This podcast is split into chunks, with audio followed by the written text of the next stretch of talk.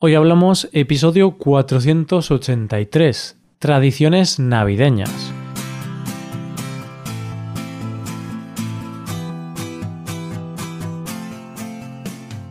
Bienvenido a Hoy Hablamos, el podcast para aprender español cada día. Ya lo sabes, publicamos nuestro podcast de lunes a viernes.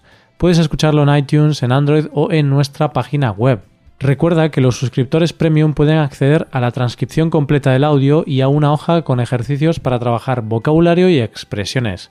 Hazte suscriptor premium en hoyhablamos.com. Ya nos conocemos desde hace algún tiempo, ¿verdad, oyente? Así que me voy a permitir el lujo de contarte un secreto, pero que quede entre nosotros, ¿vale? Todavía me sigue haciendo algo de ilusión la noche de Navidad y de fin de año. Vale, no es un gran secreto, lo sé cada vez me hace menos ilusión. Pero bueno, intento mantenerla. En este episodio te voy a hablar un poco de las tradiciones españolas en Navidad. Hoy hablamos de tradiciones navideñas.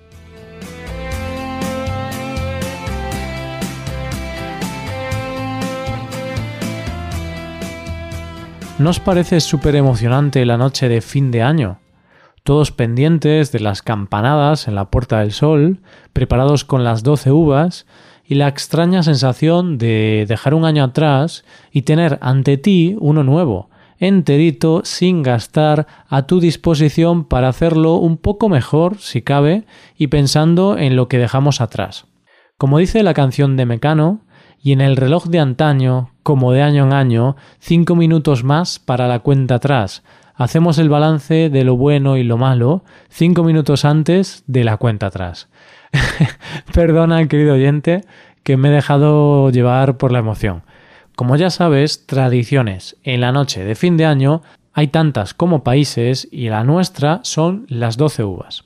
Ya la semana pasada adelantamos un poco de esta tradición, pero vamos a verla un poco más a fondo. Esa noche, cuando se van aproximando las 12 de la noche, todos los españoles nos sentamos frente a la televisión con nuestras doce uvas delante y ponemos la retransmisión de las campanadas desde la Puerta del Sol. La Puerta del Sol es una plaza de Madrid y allí está el edificio de la Real Casa de Correos, que hoy es la sede de la presidencia de la comunidad. Desde el reloj de ese edificio se retransmiten las campanadas para toda España, miles de personas abarrotan la plaza, con ganas de pasarlo bien y dispuestos a tomarse las uvas en directo desde la Puerta del Sol. Vamos, que aquello es una fiesta en sí. Antes de que empiecen, todos hacemos los mismos comentarios año tras año. ¿Quién da las campanadas este año? A ver si este año van más lentas, que el año pasado no las pude acabar. Y que no se equivoquen, porque hay que decir que algún año los presentadores se equivocaron y aún hoy se recuerda. Unos segundos antes de las 12 de la noche baja una bola que está más arriba en la torre, después de los cuartos, que parecen las campanadas, pero no lo son. Y entonces sí, después de bajar esa bola comienzan las 12 campanadas que anuncian un nuevo año.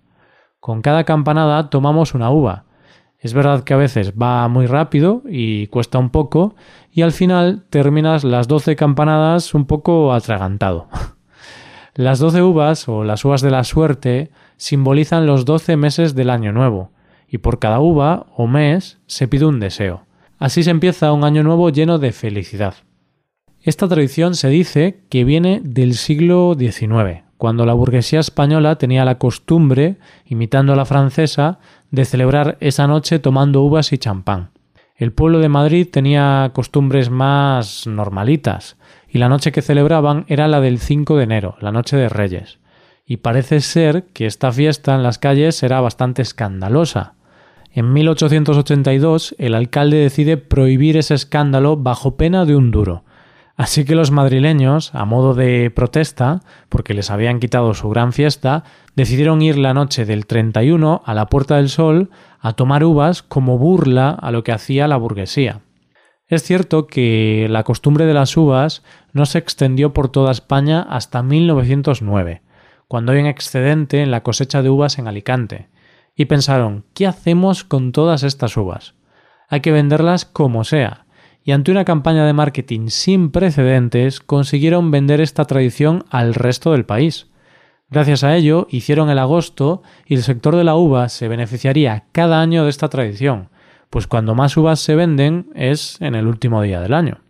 La primera retransmisión de las campanadas desde la Puerta del Sol se hace en 1962 y es en ese momento cuando se hace tradición para el resto de los españoles. Bien, ahora que ya sabemos un poco más sobre las 12 uvas, hablemos de otra de las noches favoritas del año de todos los españoles, la Noche de Reyes. Te acuestas temprano con la ilusión y la emoción de qué te traerán los Reyes. ¡Qué nervios! ¿Te traerán la bici que pediste? ¿Quizá un masajeador de pies? ¿Unos calcetines? ¿Quién sabe? Aunque hablamos de la noche, en realidad todo empieza la tarde de antes, la del 5 de enero, con la tradicional cabalgata de Reyes. Cada ciudad española tiene su cabalgata, que no es más que una serie de carrozas donde van subidos los Reyes Magos, Melchor, Gaspar y Baltasar, que vienen del lejano oriente para dejarnos regalos. Cada uno de ellos va acompañado de sus pajes para ayudarlos a repartir regalos y caramelos. Normalmente, también va la estrella de Oriente, que es la que los guía en este largo viaje. Las calles se llenan de gente, y créeme, da igual la edad que tengas. La lucha por conseguir caramelos es despiadada. No importa a quién tengas al lado, eso es la guerra. Y no te quiero contar cuando tiran balones, entonces ahí somos todos enemigos. si vas a la cabalgata, ten cuidado, que los caramelazos duelen. Yo hace años que no voy a la cabalgata, pero recuerdo que cuando iba había gente que se volvía muy loca. Incluso recuerdo personas que llevaban paraguas muy grandes y los abrían al revés para que los caramelos cayesen en el paraguas y, y, así poder coger muchos, como si fuese una red de pesca casi. Y cuando ha terminado la cabalgata te vas a casa con una cantidad de caramelos que sabes que no podrías comerte ni en todo el año, y con la ilusión de que esa noche pasan los reyes. ¿Y de dónde viene esta tradición? Pues mira, parece ser que la primera fue en Alcoy, que es una ciudad de Alicante. La organizó el Panerot, una sociedad filantrópica en el siglo XIX para conseguir comida para los niños pobres, trabajadores y obreros de la ciudad. Era una fiesta más popular que religiosa, aunque su tradición es sacada de los tres reyes magos de la Biblia que fueron a Belén guiados por la estrella de Oriente para ofrecerle al niño Jesús oro, incienso y mirra. Hoy por hoy, la cabalgata de Alcoy está declarada fiesta de interés nacional. Otra de las más antiguas y conocidas es la de Granada, y de hecho es una de las más largas de España, ya que dura hasta casi medianoche. Hora en que los niños ya deberían estar en la cama, que ya sabes que si no te acuestas pronto, los reyes no pasan.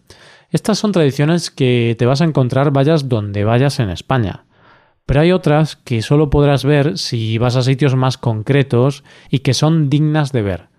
Te cuento, en diferentes partes de nuestro país tenemos como una especie de variantes de lo que sería Papá Noel. Vamos a empezar por Galicia, mi tierra. No pienses que soy egocéntrico o algo así, es solo que es mejor empezar por lo que uno más conoce, ¿no? Aquí tenemos un personaje conocido como el apalpador, que es un viejo barbudo, gigantón, de profesión carbonero, que va vestido con ropa de campo vieja y colorida, boina, fuma pipa y carga un saco de castañas. Este personaje vive en las montañas de Ocourel, en Lugo, y se alimenta de bayas salvajes y carne de jabalí que él mismo caza. La tradición dice que este personaje, el día de Navidad, bajaba de las montañas y entraba a las casas escondidas. Allí palpaba las barrigas de los niños y niñas a ver si estaban bien alimentados, y les dejaba castañas y juguetes que él mismo fabricaba con madera. Dice la leyenda que era un personaje real, que vivía en las montañas y preocupado por el hambre de los niños en una época de necesidad, intentaba alimentar a los pequeños para que no estuvieran desnutridos. Y hasta tiene su propia canción, Vete enseguida, mi niño, vete ahora para la camita, que va a venir el apalpador a palparte la barriguita. es una tradición más típica de las montañas de Lugo, pero que poco a poco se está intentando recuperar por toda Galicia. Y la verdad es que es una tradición bonita, ¿verdad? Aunque tengo que ser sincero y decirte que personalmente no conozco a nadie que siga esta tradición.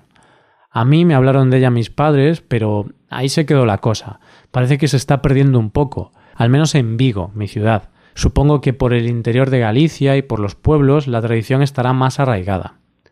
Otra de las variantes es el caga tío de Cataluña y Aragón, que te he dicho antes que es como diferentes versiones de Papá Noel, pero esta es un poco peculiar. Me explico. El tío no es una persona, es un tronco, sí, un tronco. Días antes de Navidad, normalmente por el 8 de diciembre, se coge un tronco y se le pone ojos, nariz, boca, patas y se le cubre para que no tenga frío. Durante semanas se le va alimentando con sobras o con lo que se quiera para que esté bien lleno para la noche de Navidad. Y el día 24 se le pega mientras se canta una canción. Caga turrón de aquel tan bueno, si no tienes más, caga dinero. Si no tienes suficiente, caga un huevo, caga tío.